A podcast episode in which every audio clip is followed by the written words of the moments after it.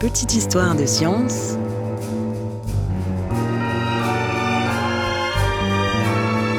avec Étienne Gis.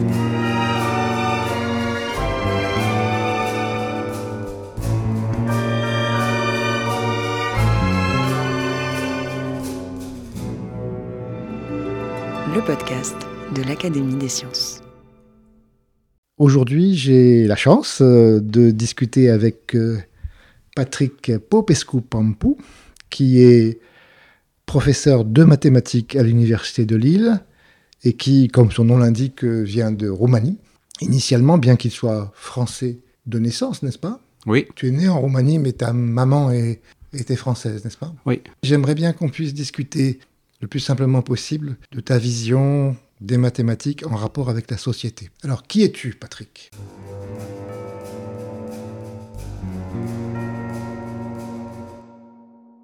Je suis né à Bucarest où j'ai vécu jusqu'à 17 ans. Euh, mes parents, ma mère principalement, voulaient revenir depuis très longtemps en France où elle était née, à Nice en 1940 et où elle a vécu euh, jusqu'à 11 ans. Euh, ses parents sont rentrés à ce moment-là en Roumanie. C'était des Roumains venus en France pour les études dans les années 1930. Et une fois rentrée en Roumanie, euh, elle a été euh, très malheureuse d'avoir quitté la France, euh, dans laquelle elle avait grandi. Elle ne parlait que français à ce moment-là, quand elle est arrivée en Roumanie. Et la Roumanie des années 50, c'était une période extrêmement dure du, stalinisme. Euh, mon grand-père était à l'époque un communiste convaincu, c'est pour ça qu'il euh, qu'il est rentré en Roumanie. Il pensait que c'était l'avenir glorieux de l'humanité. Et pour ma mère, ça a été un choc. Et elle a toujours rêvé de pouvoir me donner une éducation française. Et en fait, cette éducation française, elle a pu commencer à avoir lieu euh, institutionnellement à partir du moment où, après la chute de Ceausescu, on est arrivé en France en 1990. Dans cette période jusque 90, ta mère ne pouvait pas sortir de Roumanie. Exactement. Et en fait, elle, elle ne savait même pas que euh, les, un certain document qui était en sa possession euh, montrait qu'elle avait la citoyenneté française, qu'elle ne l'avait jamais perdue. Elle ne le savait pas. Et alors, on a alors... découvert ça en arrivant en France en 1990. Alors... Parlons un peu de mathématiques parce que tu as quelque chose d'un peu particulier, bien sûr. Tu viens de nous parler de la difficulté de vivre dans la Roumanie euh, communiste, on n'a qu'à dire. Mais il y a au moins un point que je sais que tu apprécies beaucoup, c'est l'éducation scientifique des enfants roumains de cette période. Et en particulier les liens, euh, les, préparations aux Olympiades internationales, euh, les préparations, euh, cours particuliers de mathématiques, etc. Des choses qui n'existent pas trop en France. quel est ton sentiment là-dessus? Alors, pour moi, ceci a été très important. Les Olympiades internationales sont en fait une création de la Roumanie. C'est la Roumanie qui a organisé la première en 1959. Et le système des Olympiades était très développé. Euh, tous les ans, il y avait euh, une suite. C'était un peu comme dans les championnats de, de foot. Euh, l'étape locale sur l'école, ensuite sur l'arrondissement, euh, sur la ville, sur le département, l'étape nationale. Spécialement pour les mathématiques ou pour toutes les Dans disciplines tout, toutes les disciplines. Y compris non scientifiques y compris en lettres, en latin, euh, en histoire. Et en fait, euh, le, le, régime encourageait cela beaucoup parce que c'était une vitrine importante de montrer que euh, les jeunes Roumains avaient des résultats euh, brillants aux Olympiades internationales. Il faut penser à un analogue en sport. Le régime a beaucoup utilisé l'image de Nadia Comaneci comme euh, pour montrer les, les, les succès du communisme. Et donc toi, tu as eu, tu as profité, profité en quelque sorte de ce système puisque tu m'as montré tout à l'heure une photo de toi avec la médaille d'or des Olympiades internationales et on voit sur ton sourire toute, toute, la gloire que ça représente. Et tu me disais que ça avait été un peu une motivation dans ta, la première partie de ta vie mathématique euh, d'arriver à ce genre de, de médaille comme beaucoup de sportifs. Euh, Mais je pense que pour moi, c'était pas tellement la médaille au début, comme je savais justement qu'on ne réussissait pas à sortir du pays, je voyais dans ces Olympiades la seule manière de découvrir un autre pays. Et je rêvais de ça, de sortir de Roumanie, de voir le reste du monde. Donc à l'occasion de ces Olympiades, tu as été dans quel pays? Alors, en fait, euh, je suis sorti pour la première fois de Roumanie à 16 ans à l'Olympiade balkanique en Yougoslavie, à Split. D'accord. Et pour moi, ça a été quelque chose d'extraordinaire de découvrir la, co la côte adriatique à Split. Et ce que j'aime tout le temps dire, c'est la première fois de ma vie où j'ai vu pour, simultanément des oranges et des citrons dans un magasin. D'accord.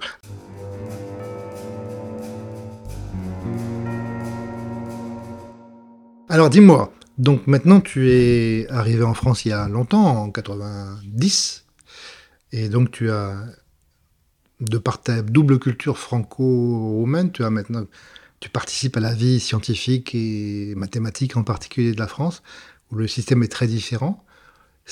Je te vois travailler beaucoup à la diffusion des mathématiques euh, devant des publics les plus larges possibles. C'est un peu l'opposé un peu du système des, Olympiades euh, internationales. Comment tu ressens cette euh, perception française de la diffusion de la science? Alors je pense que c'est essentiel de, pour, pour attirer les personnes imaginatives vers les maths, et pas que vers les maths, vers les sciences, de montrer qu'il y a de la place justement et que l'essentiel est l'imagination. Et je trouve que les Olympiades, le régime très compétitif, ne montre pas ça. Ça donne plutôt l'impression que ce qui compte, c'est la vitesse.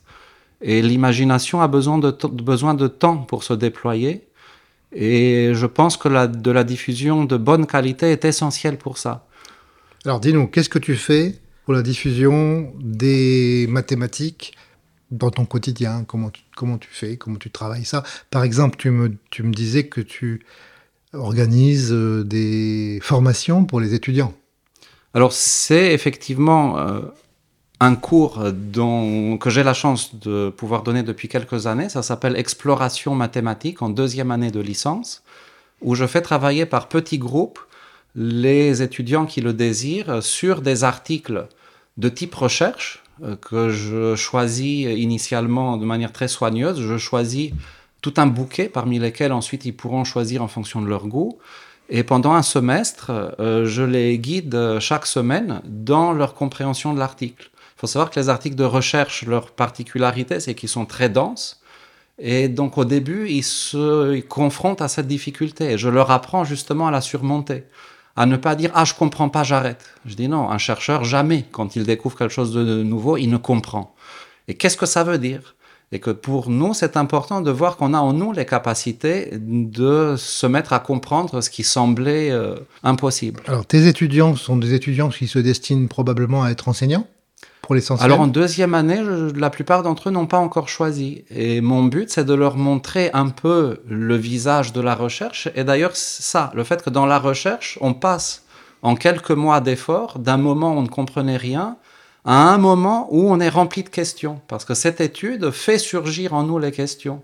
Et je leur, j'essaye de leur communiquer aussi que c'est précieux les questions qu'ils ont imaginées. Qu'il faut les noter soigneusement pour éventuellement les poursuivre par la suite. Dans ton groupe d'étudiants, tu sais bien sûr qu'un tout petit nombre seront chercheurs dans l'avenir.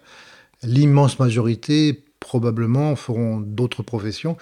Et peut-être que le principal, ce sont de futurs enseignants de lycée ou de collège. Mais j'aimerais qu'ils organisent des activités avec leurs futurs élèves de type recherche. Tout à fait. Donc, euh, je veux dire, tu penses qu'il est important que des enseignants de collège ou de lycée aient une conception assez claire de ce qu'est la recherche, de ce qu'est l'activité de recherche? Je pense que c'est fondamental pour qu'ils évitent de communiquer l'image aux élèves que tout est déjà connu ça me surprend à quel point le grand public demande tout le temps, mais il y a quoi d'autre à découvrir en maths? Et si on enseignait plus par une démarche de recherche, on verrait qu'on ne sait rien en fait. Depuis que je fais de la recherche, à chaque jour, j'ai l'impression qu'on comprend moins de l'univers et qu'il reste énormément à faire. Donc on a besoin d'attirer des gens imaginatifs et talentueux dans, cette entreprise multimillénaire. Alors, quel est ton sentiment sur euh, l'efficacité de ton cours? Est-ce que ça marche? Est-ce que les étudiants, ça leur plaît? Est-ce que tu as l'impression que tu prêches dans le vide? Euh, Ah non, tous les ans, il y a certains qui me disent que ça leur a beaucoup plu. D'ailleurs, cette année, je leur ai demandé de m'envoyer, après la notation finale, pour qu'il n'y ait pas de problème de ce point de vue, leur ressenti. Et j'ai eu des messages qui m'ont beaucoup appris, parce que je leur avais appris à chaque fois de me dire ce qui leur a plu, ce qui ne leur a pas plu. Et ce qui ne leur a pas plu, c'est qu'ils ont trouvé que je les ai euh, insuffisamment guidés quand ils avaient des difficultés. Mhm. Et on ne savait pas les surmonter. À la fin, on a compris comment ça marche, mais ils me suggèrent de les aider plus au début. Et ce qu'ils ont aimé, c'est de leur faire sentir qu'ils pouvaient justement surmonter ces difficultés. Ils me disaient tout systématiquement, quand on comprend pas, on s'arrêtait.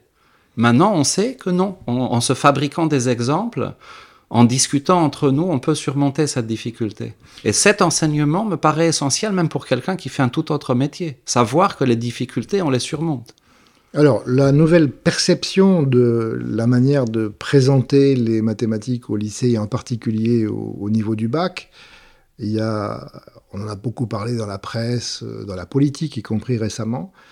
Il y a essentiellement ceux qui se destinent à être scientifiques d'une manière ou d'une autre. Eux, ils ont une option, une option de mathématiques euh, euh, dont tout le monde dit qu'elle est un peu difficile. Et puis, il y a la question de savoir qu'est-ce qu'on qu'est-ce qu'on enseigne euh,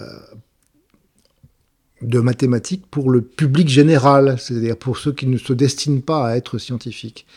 Et dans la présentation actuelle, qui fait beaucoup débat, les mathématiques sont présentées à l'intérieur de ce qu'on appelle l'enseignement scientifique, en collaboration, en coopération avec les autres sciences.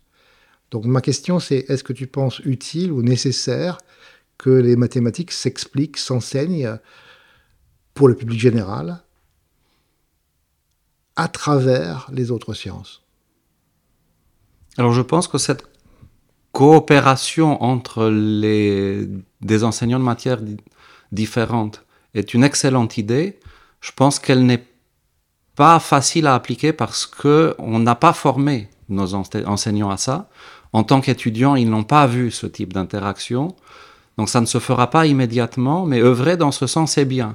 Ne faire que ça, n'enseigner les maths que via leurs applications, je pense que quelque part c'est fausser la chose parce que la démarche mathématique c'est d'extraire la substantifique moelle de chaque situation pour l'amener dans le champ mathématique où justement elle peut interagir avec quelque chose qui vient éventuellement d'un tout autre domaine. Donc c'est important aussi d'apprendre aux gens à penser à l'intérieur des maths. Mais tu sais comme moi que ce petit jeu entre les diverses sciences et les mathématiques est un jeu qui fonctionne dans les deux sens. C'est-à-dire que les mathématiques ne peuvent pas exister non plus sans les, sans les autres sciences et réciproquement. Voilà, c'est pour ça que je pense que c'est des idées très intéressantes, mais qu'il faut un peu de temps pour apprendre à bien les appliquer au niveau de l'enseignement secondaire. Alors, un peu de temps, ça veut dire quoi? Ça veut dire qu'il va falloir former les professeurs?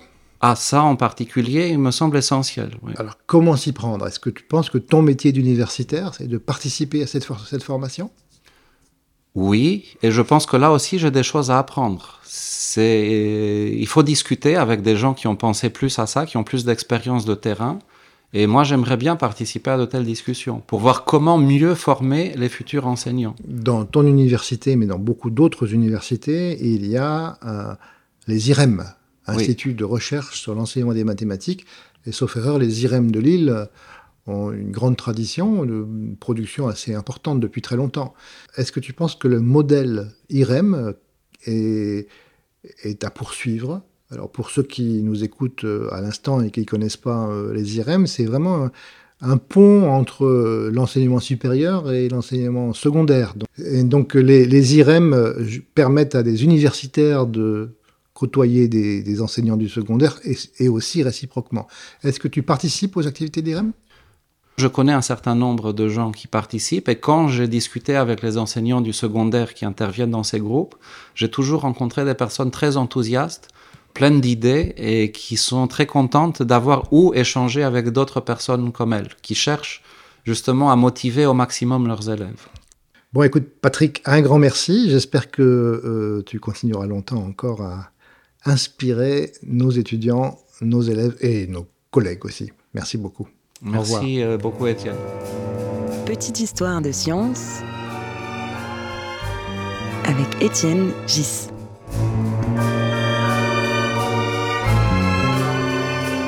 le podcast de l'Académie des sciences.